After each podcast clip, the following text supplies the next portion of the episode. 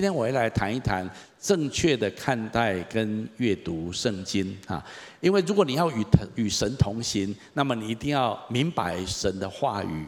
那这本圣经是非常非常特别的一本书。那我们今天来谈一谈，我们到底要怎么样来看待跟阅读这本圣经。讲到圣经这本书，它真的是非常的独特哈。我们稍微把这本书有一些呃特别的地方跟大家分享一下。很多人说圣经就是神给我们的情书，今天跟旁边说，这是神给你的情书。神非常的爱我们哈，他也很渴望跟我们建立一个很深的关系，所以透过这样子，他跟我们分享他很多的话语哈。那这本书很特别，那它旧约有三十九卷，新约有二十七卷，很好记。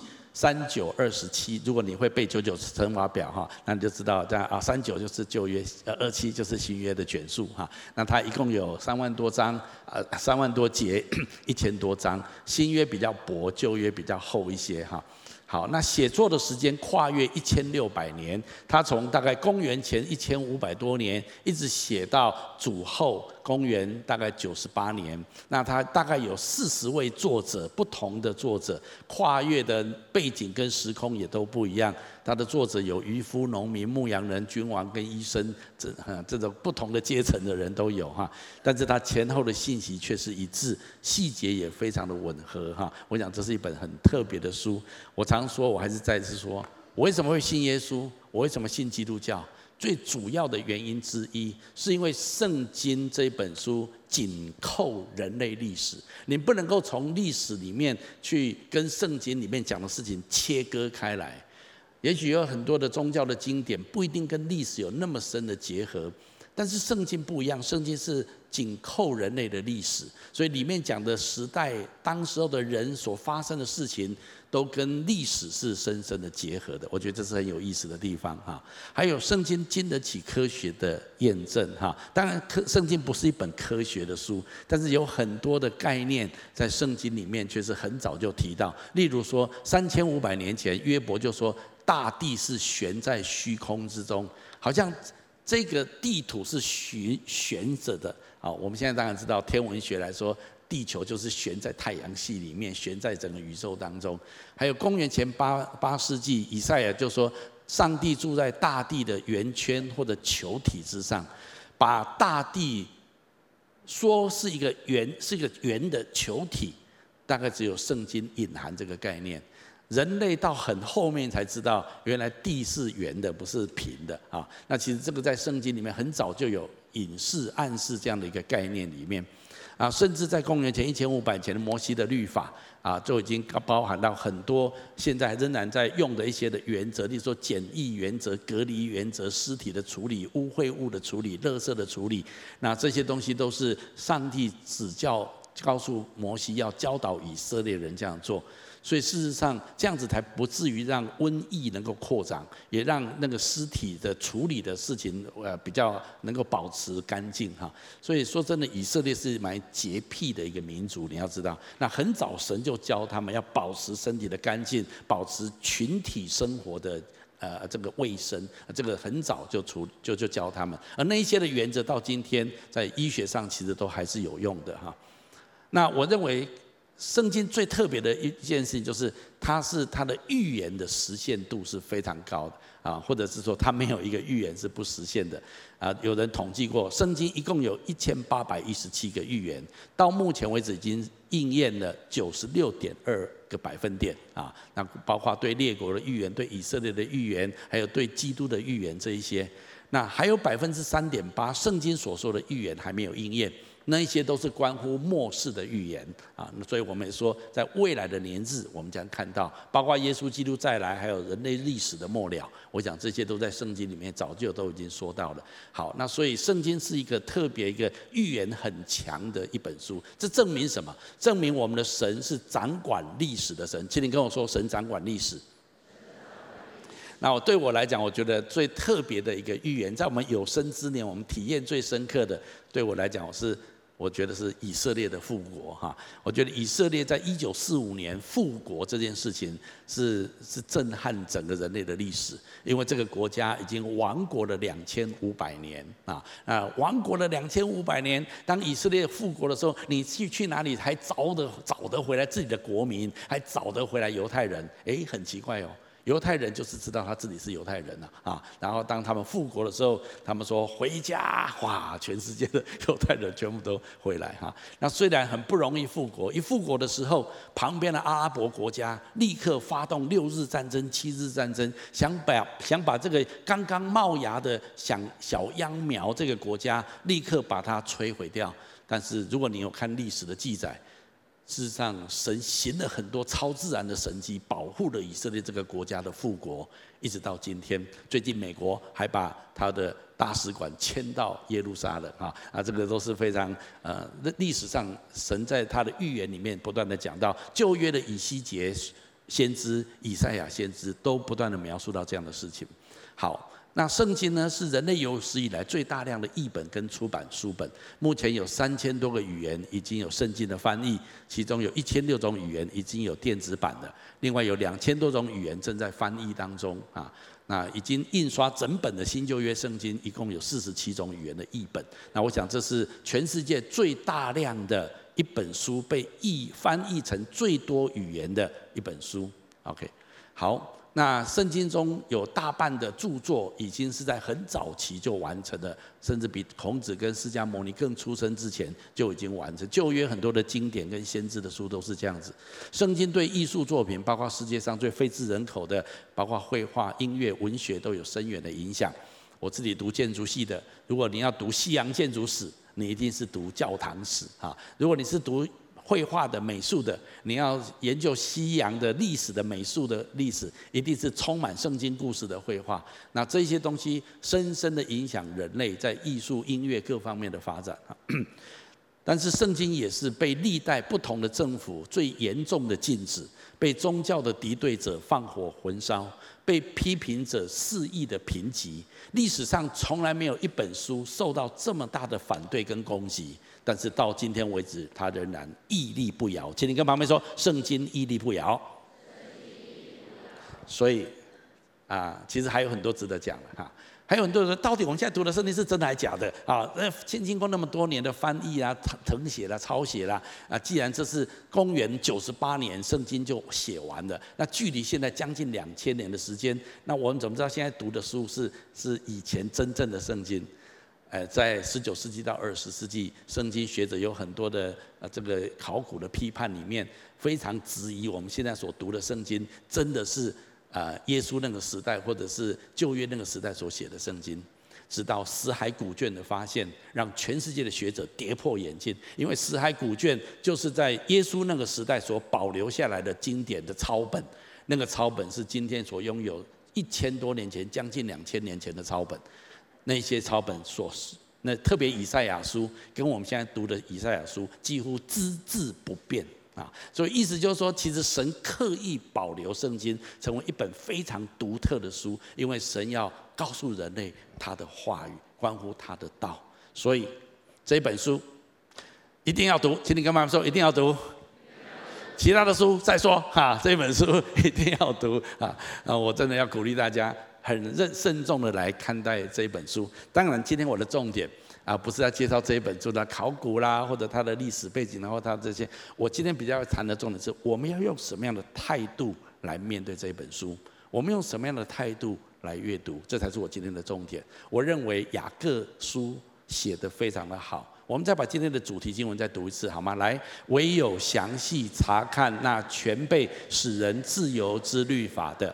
并且时常如此，这人既不是听了就忘，乃是实在行出来，就在他所行的事上必然得福。你可以把“必然得福”圈起来，你可以在他下面写你自己的名字，就在萧祥修所行的事上必然得福。阿们吗？啊，在任何圣经所教导的、所说的话上面，你愿意认真的去行。这里说你仔细的查看，认真的去了解他。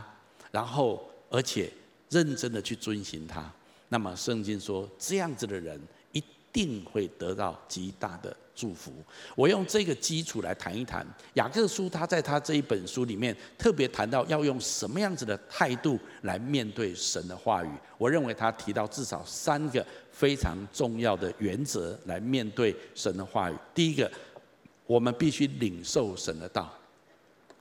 很多人把圣经束之高阁，一辈子也从来没有认真想要去研究神的话，去认真的读神的话，这样子就是没有领受啊。那么我今天要鼓励大家，既然神为我们保留这么重要的他的话语、他的道路、他的指示，那么我们必须要来领受神的道。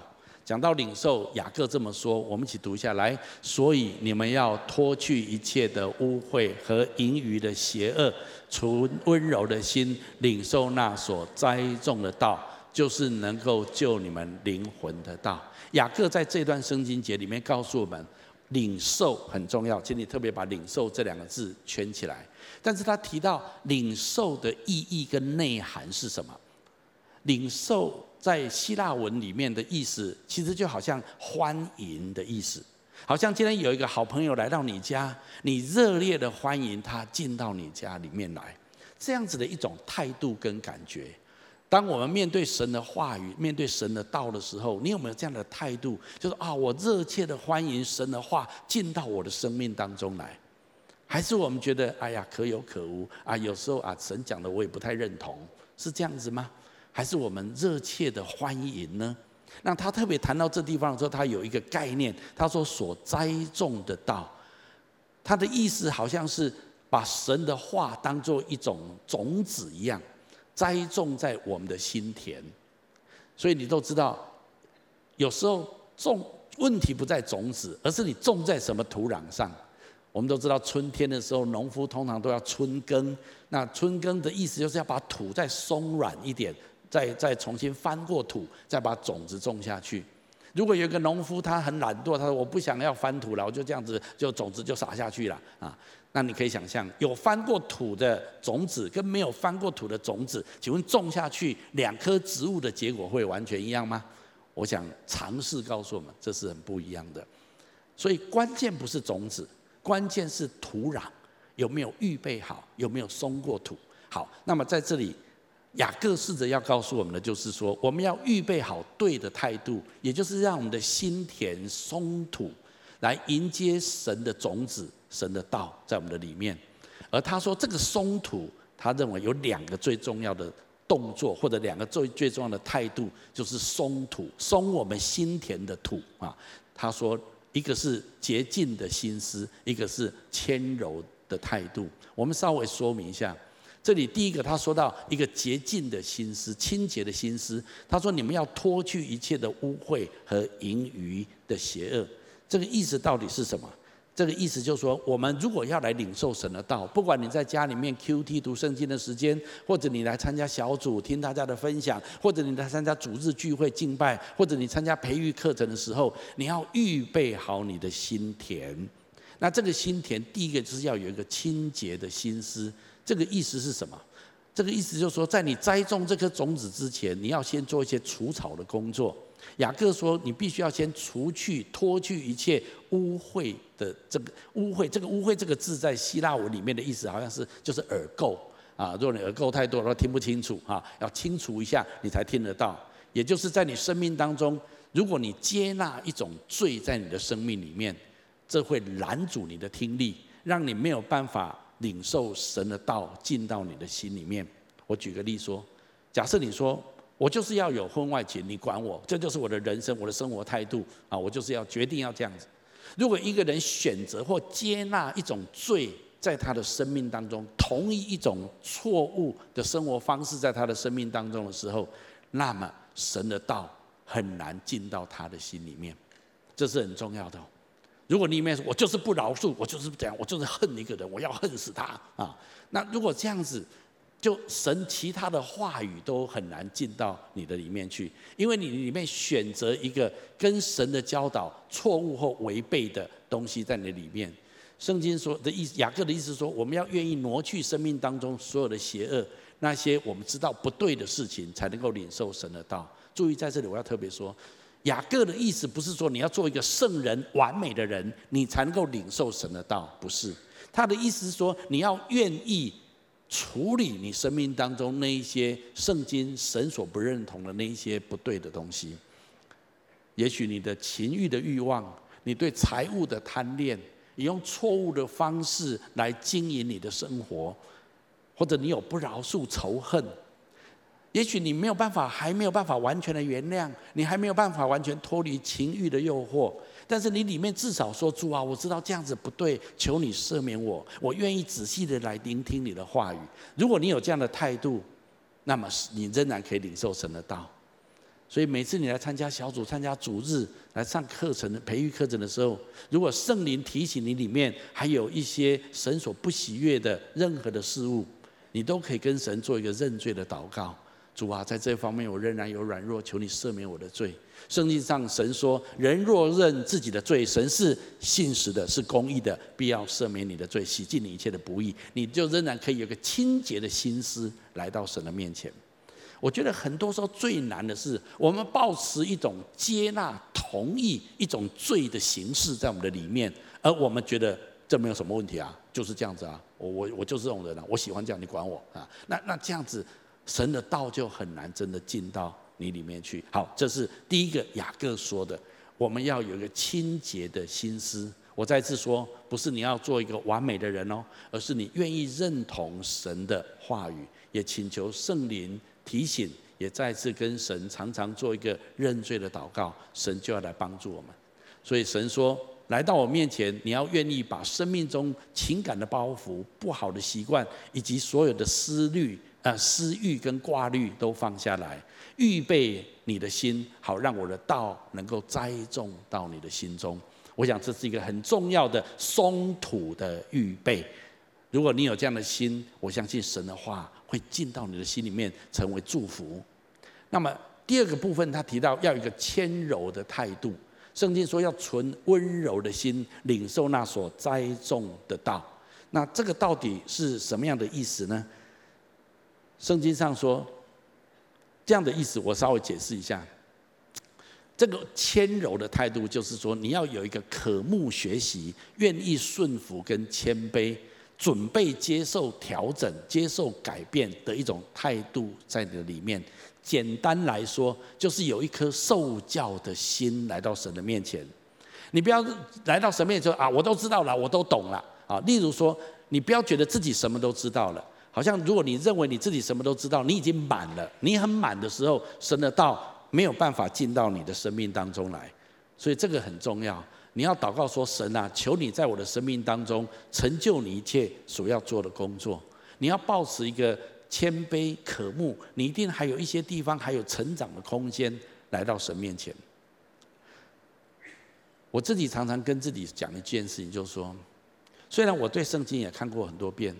我也参加过无数的特会，我也常常常 QT 呃听聆听神祷告，但是每次我来到神面前，我仍然要有一个态度。我常跟自己说，在我跟神之间，一定还有一种更美好的关系，是我还没有经历到的，我还没有达到的境界。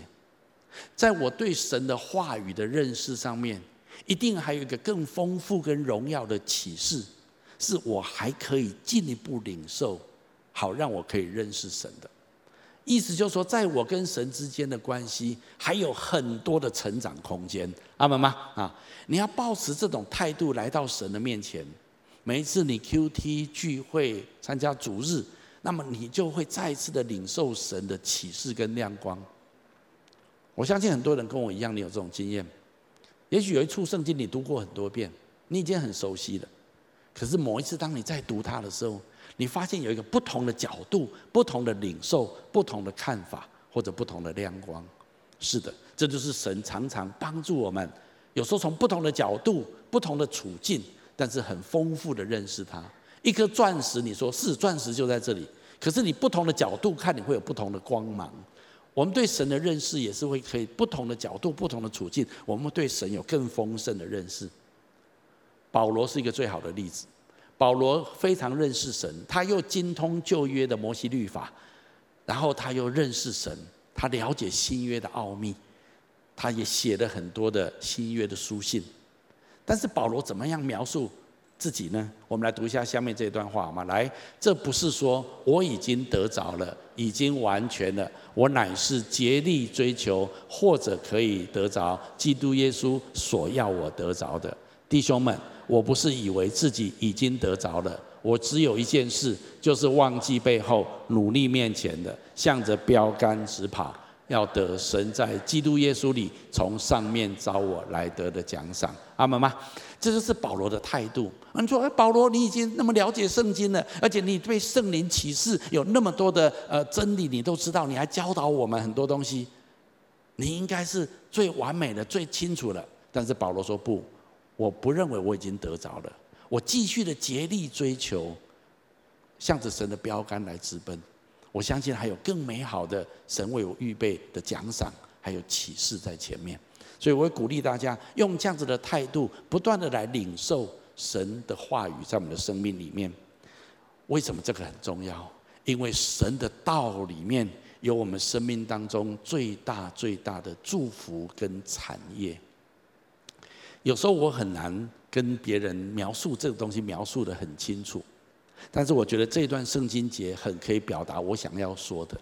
诗篇十六篇，我们一起读一下来。你必将生命的道路指示我，在你面前有满足的喜乐，在你右手中有永远的福乐。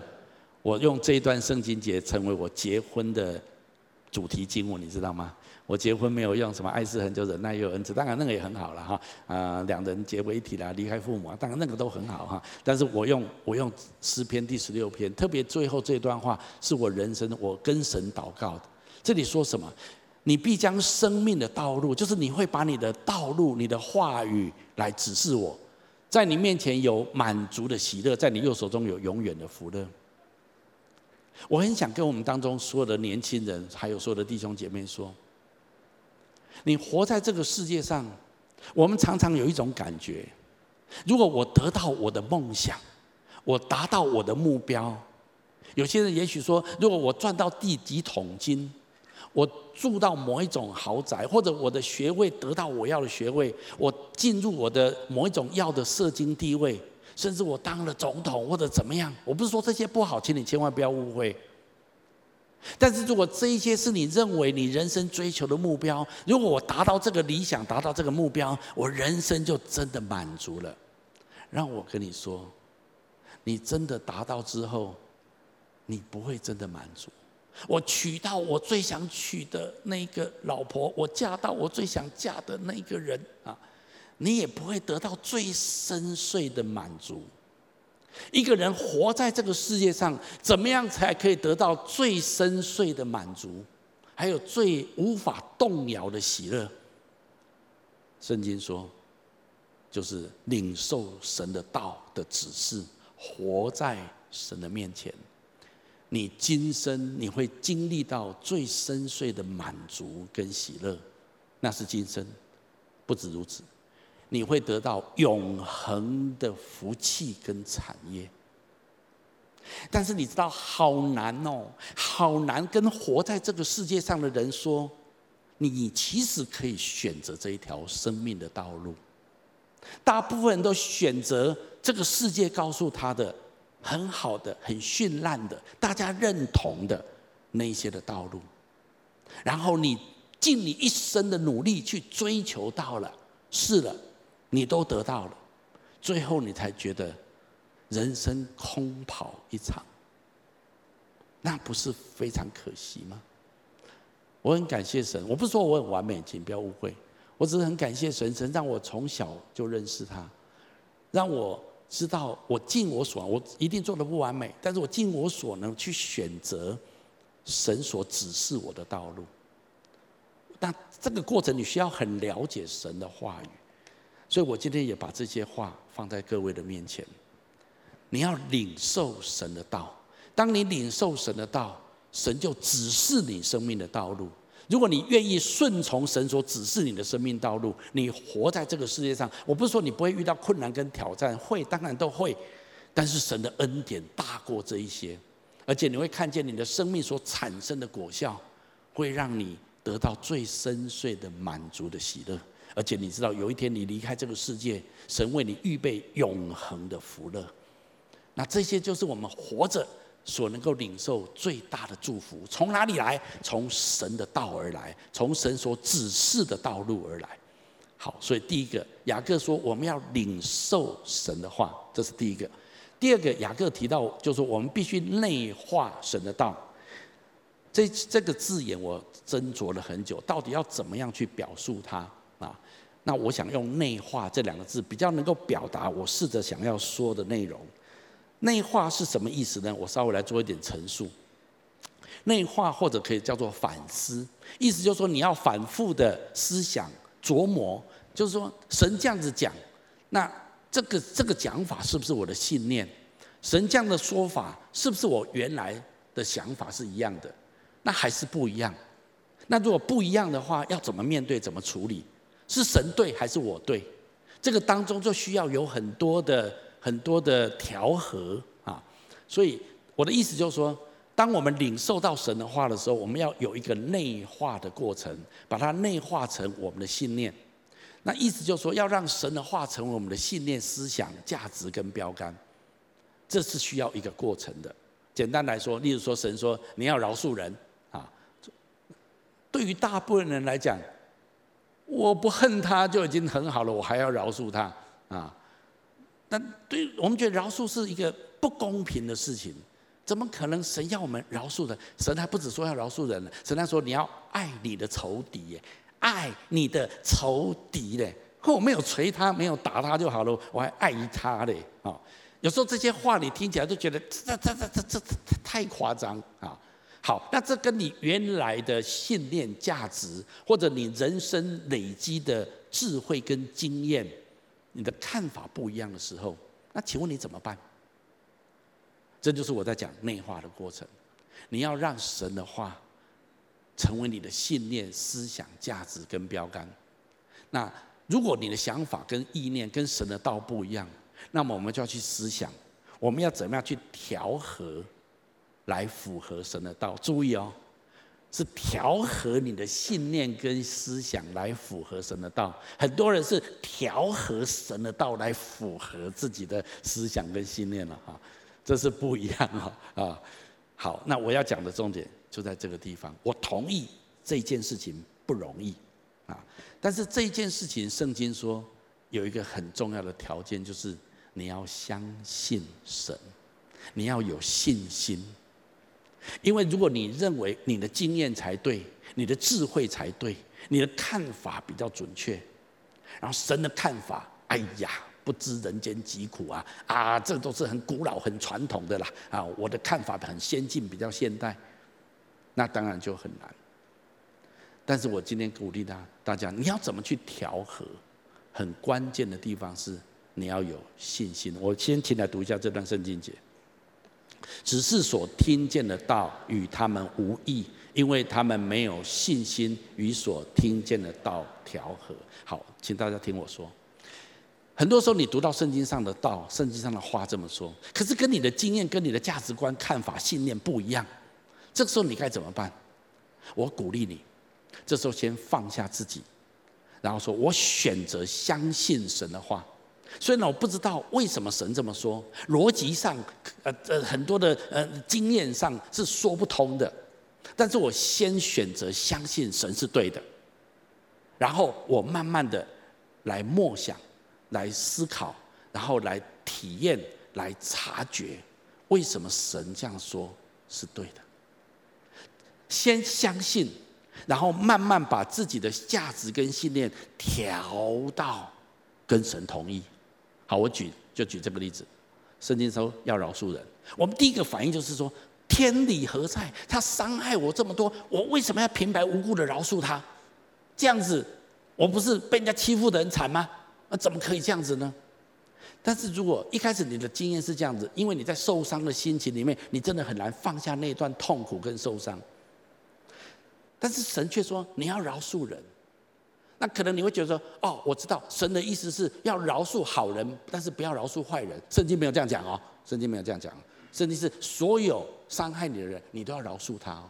那这这这这这天理何在？啊，我们第一个反应会是这样子。但是如果你再仔细的研究下去，你会发现神叫你饶恕人，重点不是对方，重点是谁？你自己。因为你如果自己抱持一个恨在你的里面，最后受伤最大的是你自己，不是别人。那说，可是我我我觉得很不公平了，我我不甘愿了，不甘愿了啊！是，那神说，那我饶恕你怎么样？有吗？神你饶恕我，我告诉你，神饶恕你一切的罪孽。然后神跟你说，那好不好？你饶恕那一个人，那一个人，那一个人，这样子可以吗？嗯嗯嗯嗯，他们伤我很深呢。神说，你伤我更深呢。嗯嗯嗯，有吗？差多少？神说，好像人家欠你十两，你欠神一千万两。这是耶稣做的比喻哦。神说，我一笔勾销，你可不可以也一笔勾销？有时候就嗯嗯嗯嗯嗯嗯，为什么这样子？然后你再深入了解一点，神说，孩子，我是为你好。就这样了解吗？当你了解这些结构跟前因后果之后，你才知道为什么神要你饶恕别人。可是，可是，可是，那那那他怎么办？他怎么办啊？他他很可恶啊！神说：“深渊在我，阿门吗？你让神出手比你自己出手更彻底、干净，阿门吗？啊？那你要信得过神啊，信得过神，someday somehow 神会出手。”而且事实上，神对神来讲，神不是要击杀那个人，神是要那个人悔改，这才是神的目的，阿门吗？可是我们的目的是要击杀那个人，应该受审判，最好判死刑啊，这样子我们才觉得一解心头之恨。可是对神来讲，他是想挽回一个坏人。我我在讲是什么？如果你深入的了解神的话语很多的结构的时候。这跟你原来的信念是很不一样的。我举是，我只举其中一个例子而已。每一次当神的看法跟你的看法不同的时候，第一个你要用信心先接受，因为有时候你逻辑过不去，你的感觉过不去，那你要有信心先来调和，然后再慢慢的去体会，慢慢的去经历为什么神要我这样子做。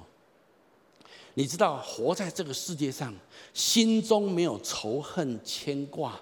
没有跟任何人在关系上面有有纠结过不去，是一件很舒畅的事情，你了解吗？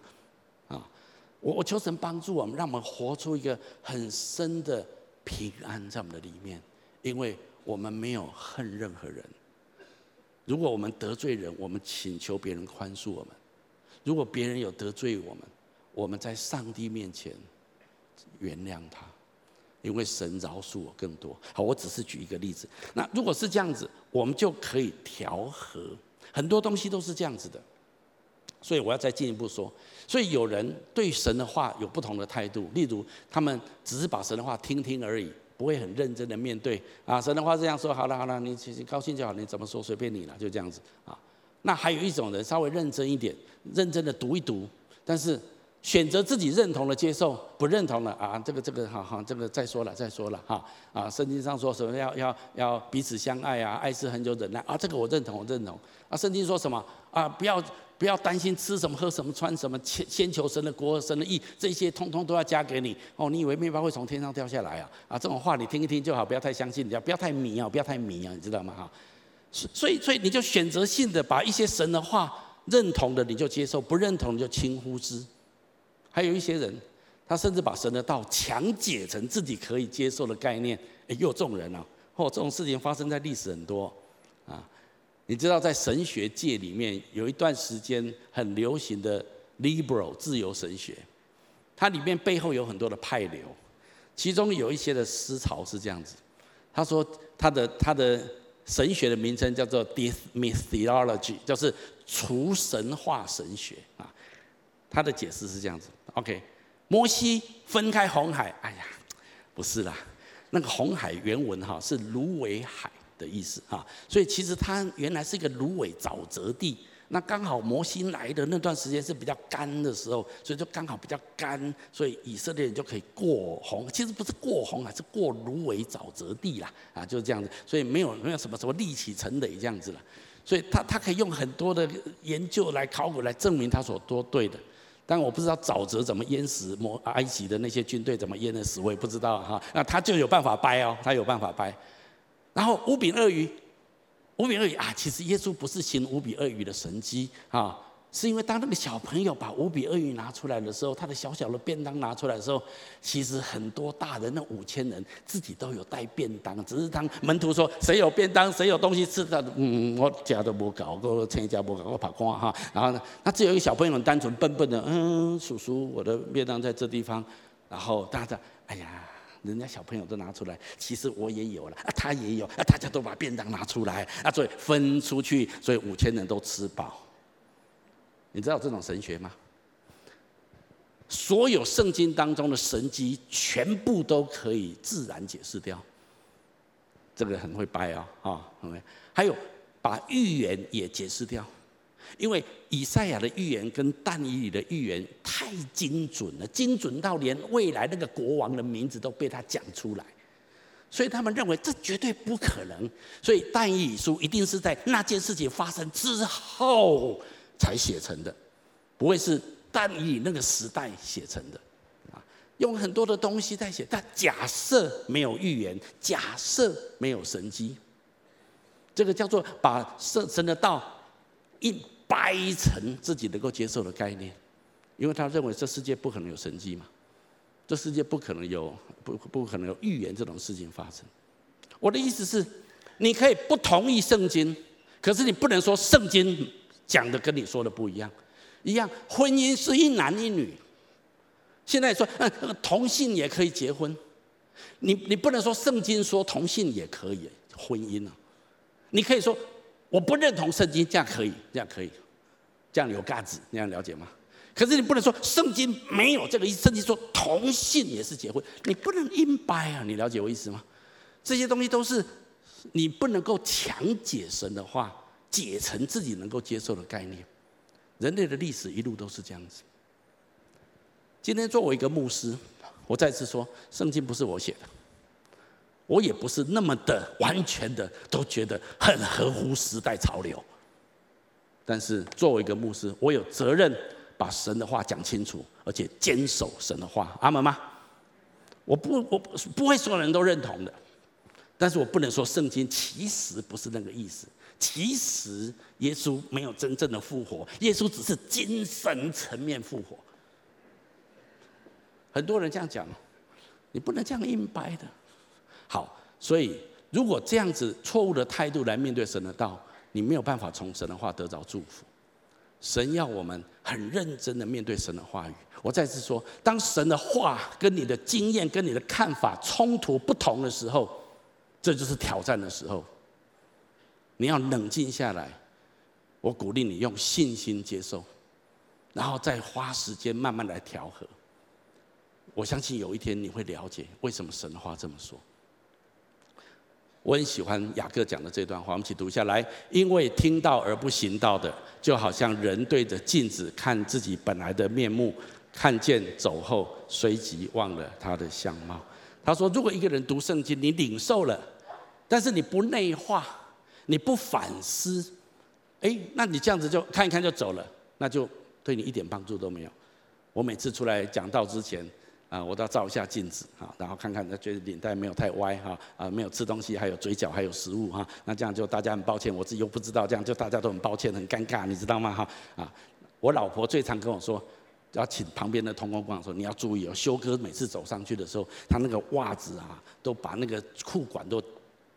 绑进去都就就夹进去哈，他都照上面没有照下面哈，要帮他注意一下这样子哈。所以所以如果我照完镜子又发现哎奇怪下面没有照到，那这样有用吗？啊，意思就是说这一些如果没有好好的运用来反思你自己，来内化成你的价值跟信念，事实上这些对我们意义都是不大的。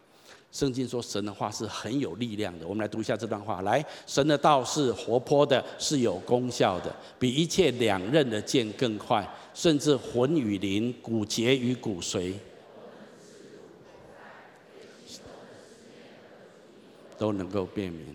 我我我很难描述这句话哈，但是当你去读神的话语的时候，神完全了解你现在的处境，神有时候一句话就可以把你这个时候的处境整个点亮你前面的道路。我我举我生命几个例子哈，例如说我在当兵的时候，我事实上对前途感到非常的茫然。我们那时候当兵两年，我哥哥在美国跟我招手，他为我预备好，我真的很谢谢哥哥们，他们帮我预备好，希望我去美国读书。我们建筑系毕业的不去东啊东海建筑系毕业不出国留学，实在是很逊的了哈。那所以我也觉得好像理所当然应该这样子，但是我心里面又很想宣教跟传福音。然后那时候我还没有跟金梅姐交往哈，那时候我也不知道那到底我未来结婚的对象是谁。看起来这也蛮可爱，看起来那个也不错啊，这个也很好，那个很好啊，排列起来就好像几种都有可能哈。然后未来的工作到底要怎样？是出国读书还是要留在台湾？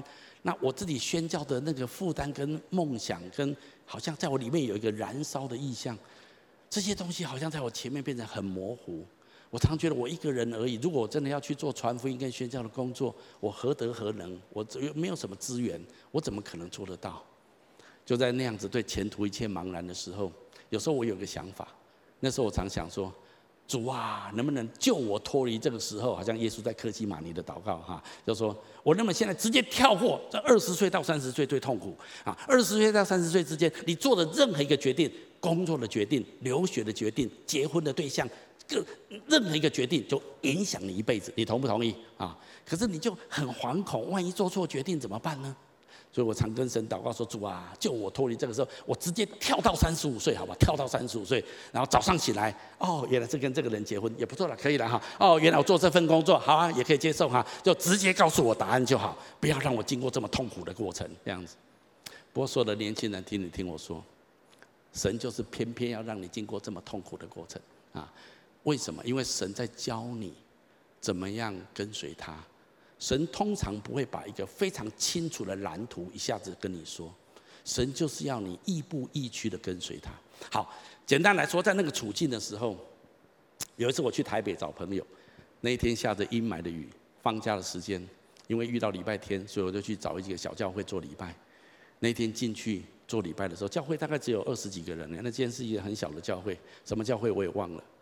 那天牧师讲什么？我说真的也忘了。但是那天牧师引用一个圣经节，到今天我仍然牢记在心。那个圣经节说：“人若有愿做的心，必蒙悦纳。是照着他所有的，不是照着他所没有的。”突然之间，神把我那个对异象宣教传福音的热情，在我里面好像火一样，再一次的点亮起来。我突然知道我未来要做什么。我要以完成上帝给我宣教的梦想为我人生最主要的标杆。但是那在那之前，我觉得很模糊，什么东西都对啊，这这。可是那一天，我知道如果我愿意去回应神，那一处圣经节在那一天刺入剖开在我的里面。神跟神好像跟我说：如果你勇敢的去做我要你做的事情，我一切的资源老早就帮你预备好了。哦，我我我觉得那对我来讲是非常有意义的。说真的，那个牧师是谁我也不知道，那间教会的名字我也不搞不好关门了啊。那那天讲的道我也都忘了，什么音乐我全部忘记。可是那一篇的那个圣经节，好像一把钥匙进入我的心里面。你可能来参加金旗教会的主日崇拜啊，牧师讲着啊，没给你啦啊，音乐啊，我不知道在讲什么了啊。但是修哥引用了一个圣经节，那一天刺入剖开在你的里面。我我要讲的意思是说，神知道你的处境。还有，当我在挣扎，到底我要建立教会，还是做宣教就好，传福音就好？有一天，神向我显明一个圣经节，神说：“我要赐权柄给教会，是阴间没有办法胜过的。”这段圣经节好像突然之间打亮在我的生命里面，神让我看见一个事实，在这个地球上，在人类的当中。没有任何组织，没有任何团体比教会更 powerful。我跟你说，神说，没有任何一个组织团体可以胜过阴间的权势，超自然的力量胜不过。只有一个团体叫做教会。所以耶稣说：“我要建立我的教会，阴间的权柄没有办法胜过他。”我告诉你，从那一天开始，我认为这世界上没有别的事情好玩，只有建立教会好玩啊。而且你不要觉得，如果请你跟朋友说，有一天你要建立教会，跟他讲一下。我不是跟你开玩笑的。你说没有没有乱乱讲，我才没有要当牧师。你越怕越当，我跟你讲啊，你跟我一样。我本来说不不可以当牧师，结果当牧师了啊。所以最好不要这样讲，跟神说主啊，随便你。那神说好，慢慢来哈。那说绝对不行，神说立刻马上你哈。啊，我不是在啊，我的重点是，如果你。真的知道教会是什么的时候，如如果你真的知道教会是什么，你不用觉得你的教会要多少人，钱多少，建筑物多漂亮，不必不，你就算你一开始的教会只有五个人、十个人，好像一个小组一样，但是你知道你是教会，那么我告诉你，阴间的权柄胜不过你这个小小的教会，阿门吗？谁？你怎么知道？神说的，神的话说的，然后你这个教会会慢慢大，会慢慢大，你不需要变成千人万人的教会。可是你的教会会改变这个世界，会为这个世界带来祝福。如果一个人看见神的道的宝贵跟宝藏，把你的生命投入在其中，你人生爆炸。我跟你说，当然我不说别的事情都不要做，很多事情都很重要哈。我只是让你告诉各位说，哦，在那个时候，神让我看到这个价值。每一个人都要参与在教会的建造，不管你用什么样的方式、身份。代职、全职都可以，可是你要知道教会的价值。透过这样子，神要祝福跟改变这个世界。神的话，神从来没有说神靠联合国、靠美国政府、靠什么什么什么大的企业家的基金。神从来没有说靠这些。神说我要用我的教会改变这个世界。好，我我在讲的是什么？很多时候神的话一临到在你，你知道那会成为你的信念，成为你的价值。我再讲一个。我分享，我也分享过。当我在建立教会的时候，看见哇，台湾基督徒比例很少啊，教会也都是都是五十、一百人，我们能够做什么呢？有一天，神让我读到以西结书，满山满谷的骸骨，以西结在那地方发预言，然后骸骨站起来成为耶和华的军队。我看到那个那个圣经那个描述，我就好羡慕，说哦主啊，我要是当场我是以西结就好了。神说：“你可以试啊。”我说：“没有，没有那么厉害，我不是先知。”神说：“你看台湾怎么样？”我说：“台湾哦，好像属灵的骸骨一样。你看亚洲，哇，亚洲更是属灵的骸骨。”神跟我说：“起来发预言。”我我我我要讲什么？有时候你读一个圣经节，神把你放在那个处境当中。然后神说：“如果你信，在信的人凡事都能。”那一天，神给我一个很大的信心。我宣告。台湾至少百分之五十到七十的人口信耶稣，中国大陆有一天会百分之五十到七十的人口信耶稣，全亚洲有一天会百分之五十到七十的人口信耶稣，阿门吗？而且我们看到，虽然基督徒人数还是还是很少数，但是过去这二十几年来，基台湾的基督徒已经从百分之二，现在增长到快要百分之八了，你知道吗？再一下就破十了。我我要讲的是，在神没有难成的事情。有时候神的一句话点亮你，不是点亮你，是 charge 把你充电，让你看到未来的蓝图跟可能性。这个不是刺入剖开而已，这是神分辨你的想法，让你看到未来的可能性。所以我很喜欢圣经这句话，我们一起读下来：惟喜爱耶和华的律法，昼夜思想，这人便为有福。他要像一棵树栽在溪水旁。叶子也不枯干，凡他所做的尽都顺利。请你把昼夜思想圈起来好吗？我们昼夜思想什么东西啊？到底谁要当总统啊？然后到底是呃这个韩剧下一波到底要怎么样啊？还是我们昼夜思想神的话语？我鼓励大家常常去默想，去调和神的话在你的生命当中。圣经说这样子的人。他是蒙福的，而且他一生所做的尽都顺利。还有一个人也惊艳到这句话，我们一起读一下以约书亚记来，这律法书不可离开你的口，总要昼夜思想，好使你谨守遵行这书上所写的一切话。如此，你的道路就可以亨通，凡事顺畅。圣经上讲得非常清楚，如果你愿意认真的领受神的话，而且内化。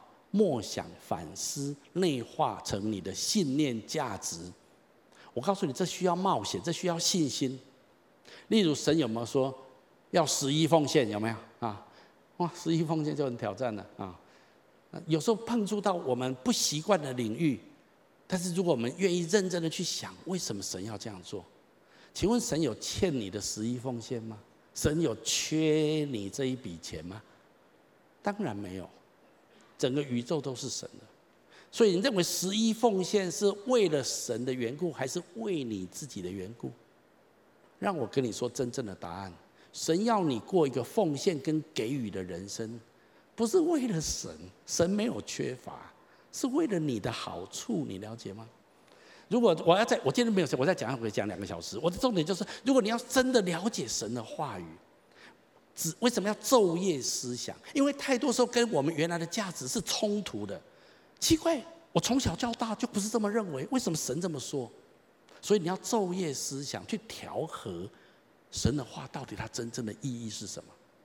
让我告诉你，神一切的命令总归就是爱。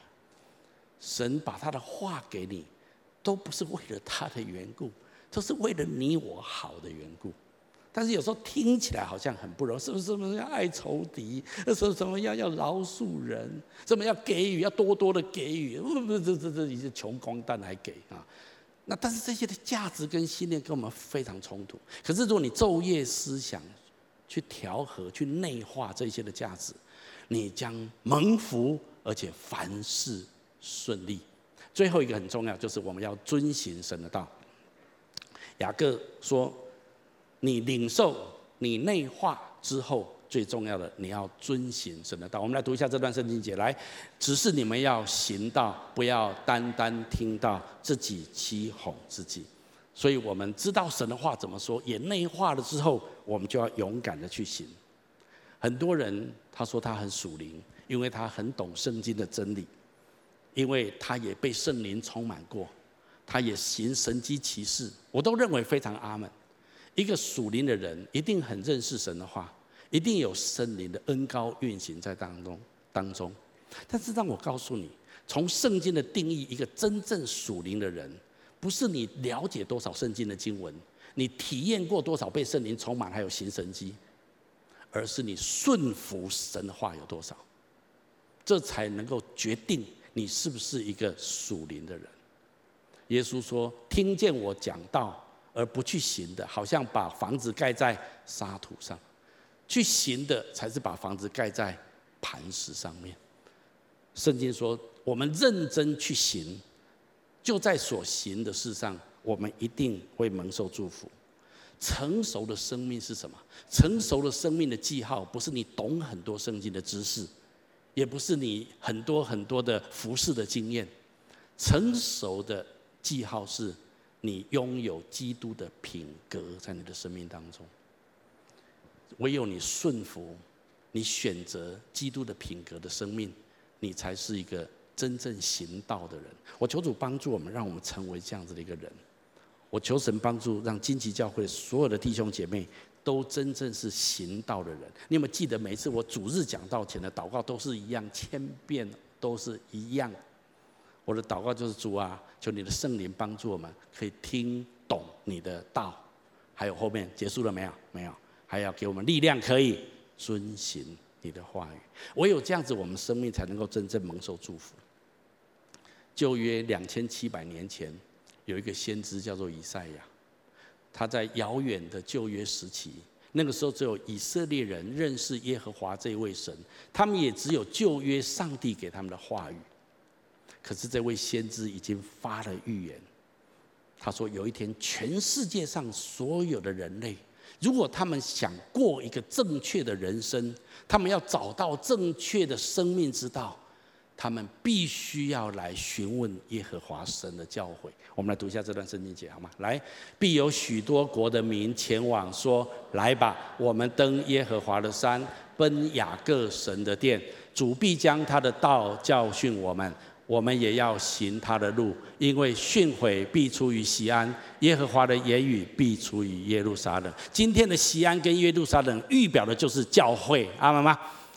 就是在这地方，我们讲论神的道，讲论神的教诲，而这些教诲是使我们人生的道路可以走在最蒙福、凡事顺利、有神同在的一生。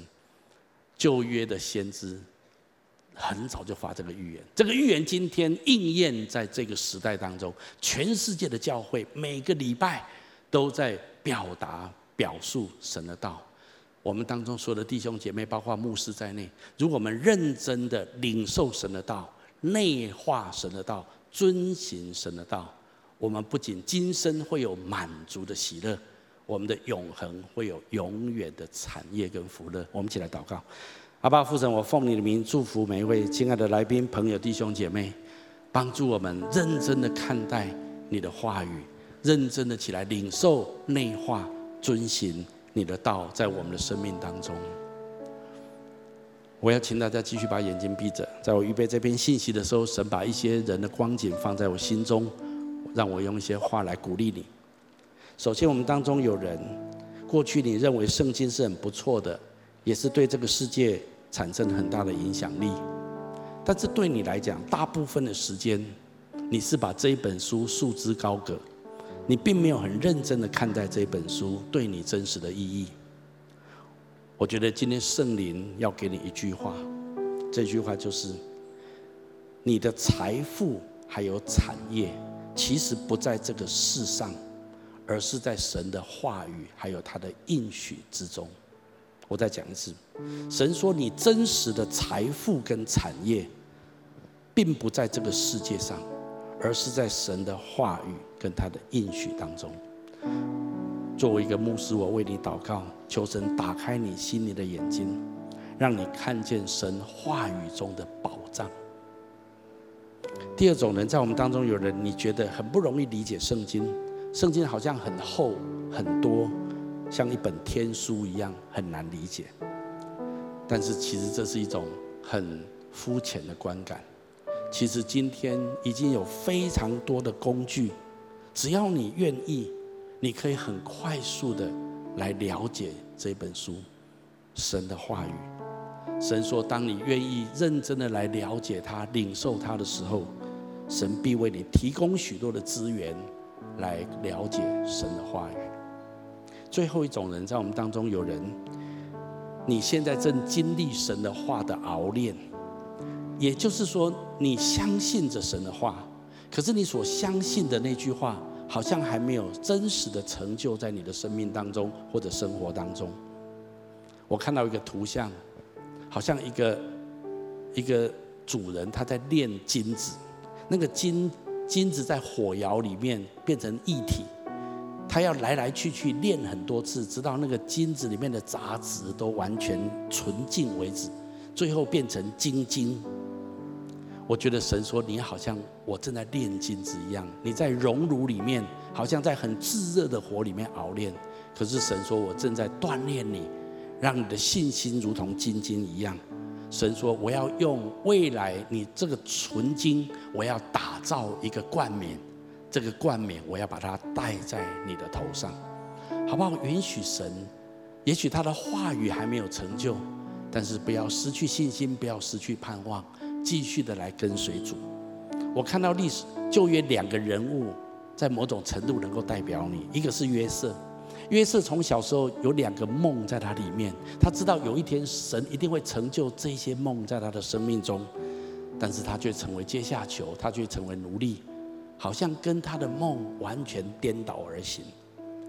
诗篇有一句话说：“神用他的应许，他的话语熬炼约瑟，直到他的话语成就为止。”我觉得好像这样子，神也用他的话在熬炼你。另外，我看到一个人是摩西，摩西从小就知道他应该要做什么，但是他的做法跟想法跟神不一样，他想用自己的努力。去完成上帝给他的梦想，那是不 work 的，那不能做的。直到他放下自己，神最后才能够使用他。我相信神有他的奥秘在你的生命当中，但是好不好？继续的坚持，信靠神的话，走神的道路，神必要赐给你丰盛的产业。我要请大家继续把眼睛闭着。在我们当中，或者分堂点，可能有人你还不是基督徒，或者你还不太确定你跟这位上帝之间的关系。我很高兴你今天听到这边的信息，神真的非常的爱你，而且他预备了他的道路，他的话语要给你，这是你人生最宝贵的资产。那也许你要问说，我也很想得到满足的喜乐，永远的福乐，那我应该怎么做呢？如果你愿意，最重要神的话说，凡接待耶稣、信靠耶稣的人，上帝就赐给他们一个特权，做上帝的儿女。所以下面我要做一个简短的祷告，来接受跟信靠耶稣。我邀请你可以一句一句的跟着我来祷告。亲爱的主耶稣亲爱的，在这个时候，我愿意打开我的心，我愿意打开我的心邀请你进到我的心中来，成为我的救主，还有生命的主宰。我要请求你赦免我的罪我要请求你赦免我的，宽恕我一切的过犯，带领我的人生，带领我的人走在你所指示的道路上。走在你所指示的道路上我要领受你的话，我要领受你的话，我要内化遵行你的道。我要内化遵行你的话求你帮助我，我这样子祷告，是奉耶稣基督的名。阿门。如果你刚刚跟我做这祷告，我要非常恭喜你，我鼓励你继续来到教会，更多来认识这位爱你、创造你的神，好吧？我们从座位上面站起来，我们用这首歌来回应今天的信息。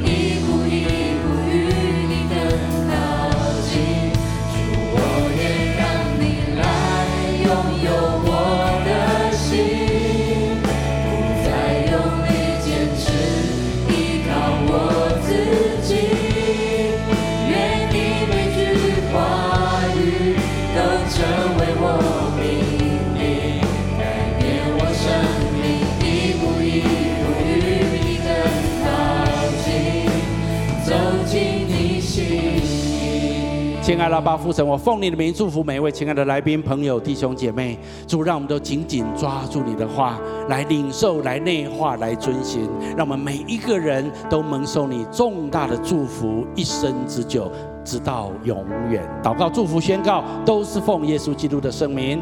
阿门。我们把掌声归给神。